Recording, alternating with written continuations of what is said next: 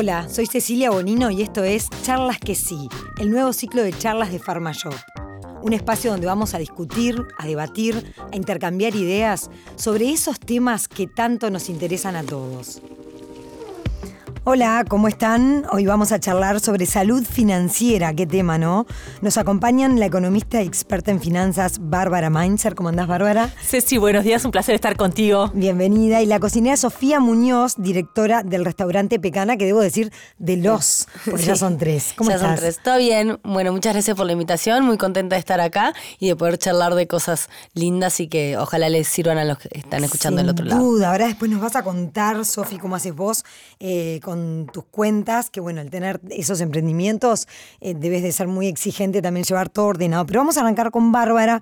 ¿Existe la salud económica, la salud en economía, en, la- en las finanzas? Claro que sí. ¿Y sabes qué? Existe la salud física, salud emocional y también salud económica. Y cuando uno le pregunta a la gente, ¿qué cosas te preocupan? ¿Qué te mantiene despierto de noche? Y nos mantienen despiertos temas de salud, temas de amor y familia y temas de dinero. Tal Y- cual. Y, sabes que otra cosa que está es eh, cuando pasamos angustia económica, cuando nuestros pensamientos, todo ese tipo de cosas repercuten en nuestra salud física también. Así que tener salud económica es mucho más importante que, en sí mismo. Y no, y para cerrar este, este pensamiento, vivir al día, gastar más de lo que uno gana, tener mucha deuda, tiene más, tiene un costo mucho más que solo el costo económico, ¿no? Totalmente la angustia esa, ¿no? De la bicicleta, de que pido de acá para tapar tal agujero, o este, no sé, viene el cumpleaños de tal y me gasto lo que no tengo. Todo eso eh, termina siendo muy nocivo en el día a día y muy- genera mucho estrés, ¿no? muy nocivo. Y sabes lo importante que se puede hacer otra cosa. Y, y sabes que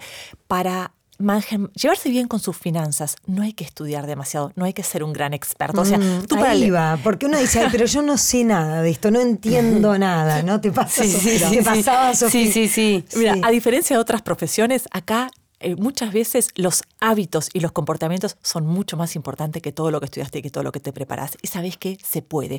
Todos nosotros hay ejemplos en Uruguay y en todo el mundo que hasta las personas más humildes pueden manejarse bien y llevarse bien. Y te doy unos tips básicos que después... Sí. ¿qué, qué significa esto? Y bueno, planificar, priorizar mis gastos, eh, ser ordenada, eh, intentar ahorrar. eh, Está, eh, estudios muestran que cuando tú empezás a organizarte y empezás a ahorrar, sentís una sensación de bienestar y de empoderamiento que realmente es importante. Entonces, el mensaje más importante acá, se puede y todos podemos hacerlo. Es impresionante, ¿no? Porque muchas veces uno dice, no, pero con lo que estoy ganando ahora ahorrar es imposible. En realidad, en relación a lo que cada uno reciba o genere, se puede ahorrar, puedes estar, bueno, ordenada, seguro, pero también ahorrar. Se- mira, ¿sabes qué? Déjame contarte un ejemplo. Nosotros eh, contigo en Mil Historias hablamos de mil ejemplos. Hoy te voy a contar otro. ¿Sabes que la señora que trabaja en la casa de un amigo es de Haití, el país más pobre de América Latina? Y ella ahorra todos los meses. Él le paga una parte en dólares, una parte en pesos. Y, y, uh, yo le pregunté, ¿y cómo haces? Mira, me dice, en Haití pagamos el alquiler una vez al año. Si yo no tengo plata para pagar el alquiler, si yo no voy ahorrando, me quedo sin casa. Y además no tenemos la salud cubierta como ustedes. Nosotros aprendimos a ahorrar. Y sabes qué? Cuando tú miras, la mayor parte de nosotros tiene más cosas de las que precisamos. Nuestros abuelos vivían con mucho menos. ¿Y sabéis lo que hacían? Primero ahorraban y después gastaban. O sea, hay un tema de hábitos, de cultura que se puede lograr. Y para cerrar este concepto del dinero, hay otros estudios que le preguntan a las personas, ¿y tú cuánto ganas? Y yo gano 20, ¿te alcanza? No. ¿Cuánto precisas para que te alcance? 40. Pasa el de 40 y tampoco le alcanza. Pero cuando el de 20 pasa a ganar 40, tampoco le alcanza. Ese dato Entonces, genial, ¿no? eh, es así. Y, pero, y pasa de 40 a 60 y 60. Bueno, ya cuando pasas a ganar una fortuna, ahí ya eso no cuenta más.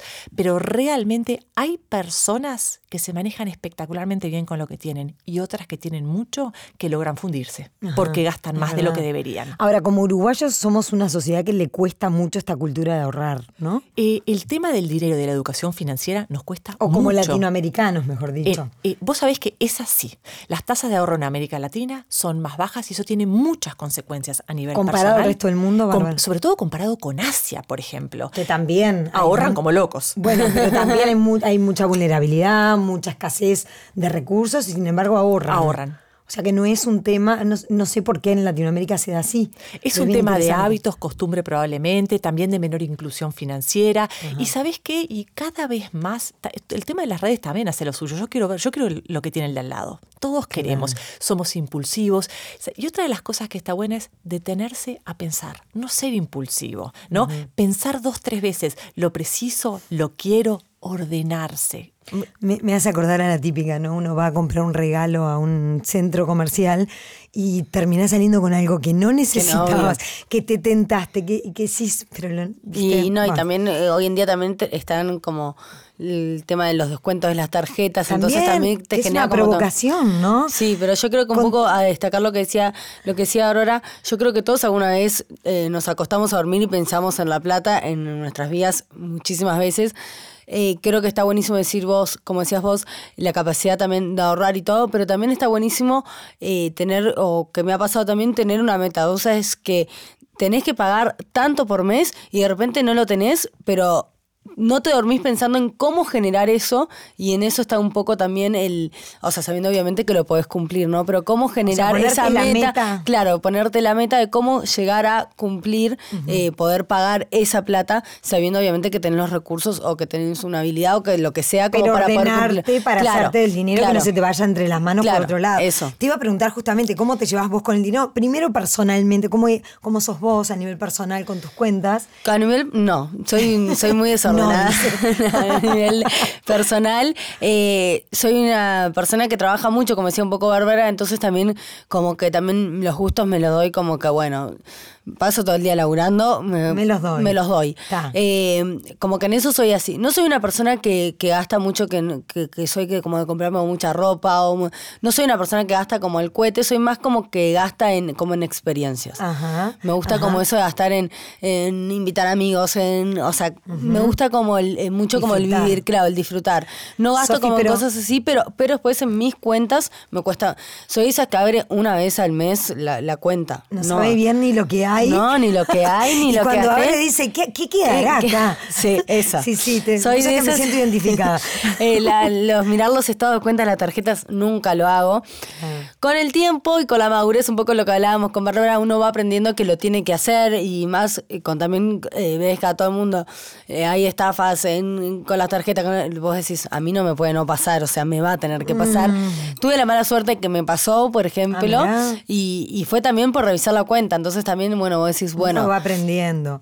Va aprendiendo y. Y, a la hora de, bueno, de plantarte como empresaria, sos muy joven, pero tenés estos tres restaurantes, toda la exigencia que eso implica. Bueno, ahí, ¿qué hiciste? ¿Tercerizaste? ¿Armaste un equipo o te ocupas vos? No, no, no, no. Ocupar yo no me ocupo porque, como yo también le contaba a Aurora, en realidad a mí no me gustan mucho los números. Yo soy como más como artística, me gusta pensar ideas. Mm. Eh, soy odio sentarme a hablar de números. Sí, sí. ¿Es necesario? Es necesario. La cara de Bárbara, si la gente pudiera ver. No, no pero sí también es necesario. ¿eh? Es necesario, eh, yo por lo menos una vez al mes me reúno con mi contador, vemos todos los números, vemos todo, pero no soy de esas personas que me gusta estar como mirando todo el rato los números. Me gusta más como el pensar ideas y, todo lo que lleva. Pero sí, por ejemplo, en el restaurante obviamente entendí que yo no puedo sacar una torta si no la costeé, que yo no puedo... Eh, nada, todas las ideas tienen que ser... Tienen que tener un correlato numérico. numérico, y va. Y en realidad también lo que yo le contaba es como que también aprendí, eh, yo hoy en día somos 30, o sea, yo tengo 38 empleados, antes de la pandemia éramos 60 y pico, ahora reduje el horario y todo, pero también aprendí lo importante que es un equipo de trabajo y lo importante que también en el equipo de trabajo es rodearte de las... Eh, no de personas iguales a vos, sino de personas que te complementen y que complementen al equipo. Yo no, no, quiero personas que piensen, o sea, sí que me ayuden a pensar, pero no que para lo artístico estoy yo. Para otra, una persona que piense de números, voy a contratar a una persona que piensa en números, que sea súper ordenada, que me exija a mí. Yo le digo siempre, exigime, vos, si ves que hay algo que no está costeado, eh, pesadíame. O sea, siempre me rodeo de personas, claro, de personas que me ayuden y que me sumen al equipo y que puedan lograr eso que yo no logro. Claro, claro, eh, fundamental. Sí, sí, porque sí es necesario. o sea, es necesario. Eh, eh, y más si querés, obviamente, crecer. Sí, claro. si me permitís complementar algo, ah, estábamos charlando con Sofía afuera, ¿no? Entonces ella me contó, yo no soy muy ordenada, pero se reúne de un equipo de gente que es ordenada y ella costea todo lo que vende. A su forma sí ha sido ordenada, siempre ha pagado la deuda. Ella creció acompañada de deuda porque empezó sin capital, empezó con ideas, con, con creatividad, pero a su forma sí fue ordenada. No se atrasó con las deudas, primero pagaba el crédito y luego gastaba. Entonces, de alguna forma, hizo muchas cosas muy bien. Para defender ese crédito que es para crecer, que es para invertir y no un crédito que es para para, para gastar lo que no tenés. Absolutamente. También le decía a ella, mira, el crédito es una herramienta fantástica bien usada y mm, tú la usaste bien, te posibilitó crecer de joven y también hay bancos que creyeron en ella y ella luego construyó su reputación repagando y así fue accediendo a más crédito. Ahora, si saco crédito para comprarme el par de zapatos número 16 y bueno.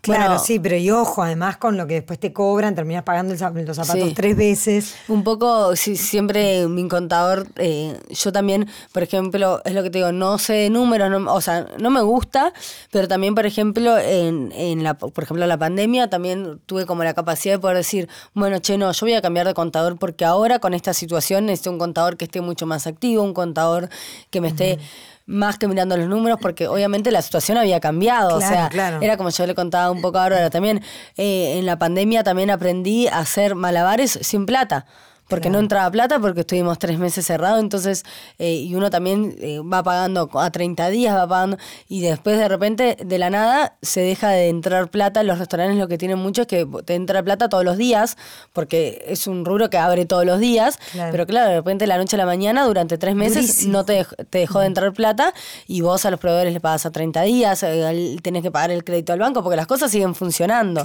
Entonces, ahí, por ejemplo, también tuve la capacidad de poder también decir, bueno, che, no, para, necesito un contador, otro tipo de contador. Entonces, como que si bien no me gusta, también tengo eh, como una... Eh, una cuota también como grande de responsabilidad. O sea, a mí lo que me gusta, incluso cuando contrato a alguien, yo siempre le digo, yo lo que te, o sea, yo lo que te prometo te lo voy a cumplir. Si no te voy a hacer algo que no te lo puedo cumplir, o sea, yo soy muy también como eso de la palabra, entonces también creo que eso es importante y también me parece, eh, yo hay una cosa que no entendía también cuando mi contador me decía, para crecer necesitas tener deuda. Yo, no, pero yo no quiero tener deuda. Nada a claro. y él me decía, no, es que también necesitas ese crédito de deuda, o ese, digo, una deuda que, obviamente que se pague, pero necesitas tener, eh, pedirle plata al banco, pedirle plata a no sé quién, y vos lo vas a ir pagando, pero, o sea, siendo yo que no tenía, que soy una persona que hice todo lo que hice sin capital. Claro, manejarla como dice Bárbara, este, de forma responsable. Bárbara, ¿las decisiones en torno a la plata son racionales o emocionales? Bueno, son las dos, pero son muy emocionales. Y sabes qué, yo estudié finanzas en la facultad con planillas de Excel, las decisiones las tomamos en la mesa familiar, charlando con amigos, con aspiraciones. Y sabes que hay muchas cosas que nos influyen. Tú recién hablabas del marketing del quiero todo lo que tenemos alrededor nos influye mucho. Y ante determinadas situaciones, tener el respaldo de gente cercana, el aplomo, también te cambia mucho, ¿no?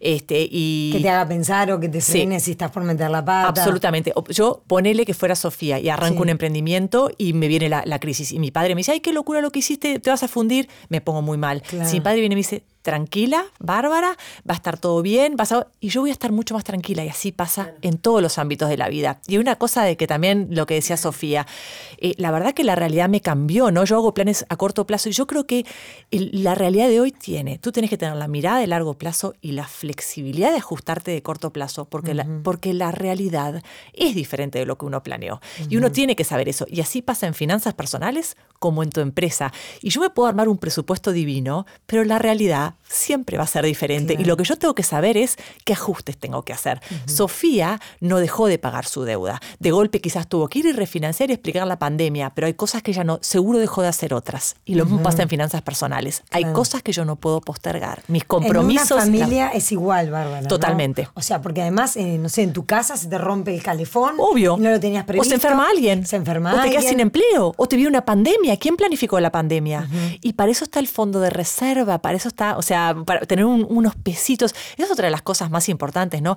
Tener unos pesos ahorrados por si algo pasa, por si pasa lo en el colchoncito. Mm. Este, y sabes qué? Y duermo mucho más tranquila así. Yo y toda mi familia. Tener salud este, financiera deriva en salud emocional también. Una vez te pregunté qué, para qué sirve el dinero y vos me lo asociaste a una palabra que a veces no está tan, tan vinculado, que es libertad. Sí. Y me gustó mucho eso. Sí, mira, cuando a la gente le preguntan, tú citaste un estudio, a Estados Unidos le preguntan, ¿tú qué querés? Y 80% de la gente quería ser rica y 50% quería ser famosa. Y la verdad es que ser rico no es un objetivo en sí mismo. ¿Para qué uno tiene plata?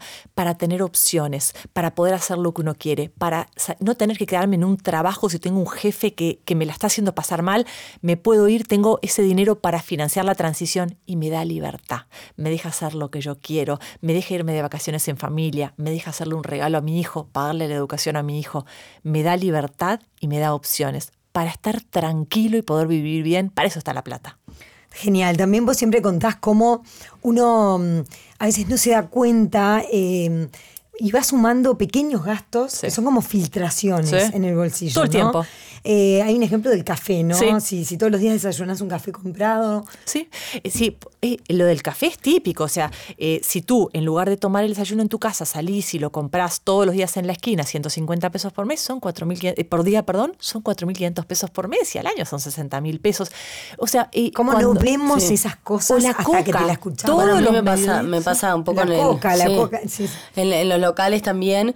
eh, la típica, la gente, eh, los que trabajan, ¿no? Que se quieren llevar un alfajorcito que quedó, que no sé qué, y se lo ponen en una bandejita, que a mí la bandejita me sale 14 pesos. Entonces yo les explico lo mismo. Imagínense que todos los días, si cada uno agarra una bandejita, 14 pesos, es 14 por 38, por 30, no. Y, y es el simple hecho de decir... Claro, el- es el gotero, el gasto, el gotero, el gasto sí, en, go- en sí. goteo, mejor Sí, dicho, ¿no? Sí, sí, sí, sí. Que es impresionante. En los restaurantes tienen muchísima fuga así también. Y que, y que lo aprendí con los años, porque al principio te No lo veías. no lo veías. No lo veías. Entonces está buenísimo también ser consciente de eso, porque en- a veces en, en los, en- cuando, sobre todo cuando vas a emprender, que cada peso cuesta Claro. y a veces querés decir, ay, no, te lo doy en la cajita más linda y de repente eh, alguien de confianza se lo puede dar en otra cajita y, y puedes ir haciendo como esas pequeños también como diferencia que, que realmente te van a sumar al final. Sin duda. Bien, para cerrar, ¿qué hacer para estar mejor, Bárbara? A Eh, ver, tips, la- consejos, Sí. vos siempre tenés prácticos. ¿Sabés qué es? Saber que uno puede, porque realmente se puede. Y todo el mundo tiene alguna changuita, un ingreso extra, alguna cosa, y ahí es donde uno tiene que tratar de ahorrar, apartar. ¿Sabes lo que hay que hacer? Planificar, priorizar los gastos. Hay gastos más importantes y menos importantes, ¿no? Primero, perdón que me meta, Sí. pero porque te lo escuché decir y me lo dijiste a mí también tiempo atrás. Armar una planilla y saber cuánto gastamos por mes. Todos, todos los Sí, que sí, están del sí. otro lado escuchando ya. Porque muchas veces decís más o menos me va alcanzando, pero no sabes exactamente en qué estás gastando y dónde puedes recortar y dónde puedes. Pues el, llevar un control, a ver, ¿qué es planificar? ¿Sabes cómo es? Es como cuando salís a la puerta de tu casa. Vos sabés para dónde vas. Lo mismo tenés que hacer con un presupuesto. Pones tus ingresos y tus egresos. Y el listarlos te va a identificar oportunidades para ahorrar, te va a ayudar a priorizar, te va a ayudar a decir, esto no lo preciso, esto es secundario. Y te va a ayudar a cuando tenés un pesito extra, intentes guardarlo. Esto es un momento bravo, un momento donde hay mucha gente pasando mal y no todo el mundo lo puede hacer en este momento, pero en algún momento lo vas a poder hacer y prepárate para eso, ¿no? Todos podemos. No, y Yo la poco- escucho y me, me da una paz escucharla, Sí. Porque sentís puedo, puedo, puedo. No, y Sofía, hablando un ¿y poco vos de un consejo concreto. Sí, hablando como un poco de salud mental, yo creo que un, un poco también es eso, también plantearse como metas alcanzables. Bueno, a ver, con lo que ahorro, ¿qué quiero hacer con lo que ahorro? Porque una cosa es decir, bueno, tengo un sueldo de tanto, voy a poder ahor- ahorrar tanto, pero me quiero ir eh, a recorrer el mundo en dos meses. No, pará. ¿Entendés? Como, claro, porque si no vas a ir frustrado. y eso, expectativas. Claro, y eso te genera frustración y te genera malestar, eh, o sea, no, no te genera salud mental. Emocional, Entonces, claro. claro, entonces creo que está bueno eh, plantearse metas con el ahorro, pero metas que puedas alcanzar y que puedas disfrutar. Creo que eso es como lo importante, porque si no, no, claro. no vas a poder estar bien. O sea, hay que plantearse metas que sean alcanzables y que sean disfrutables. Me Sí. encanta, la verdad que un placer tenerlas acá en charlas Bueno, que sí, gracias. escucharlas a las dos. Gracias, me voy con muchos, muchas notitas y aprendizajes. Muchas gracias, Bueno, es un placer, gracias, Sofía, sí, un también. placer. gracias.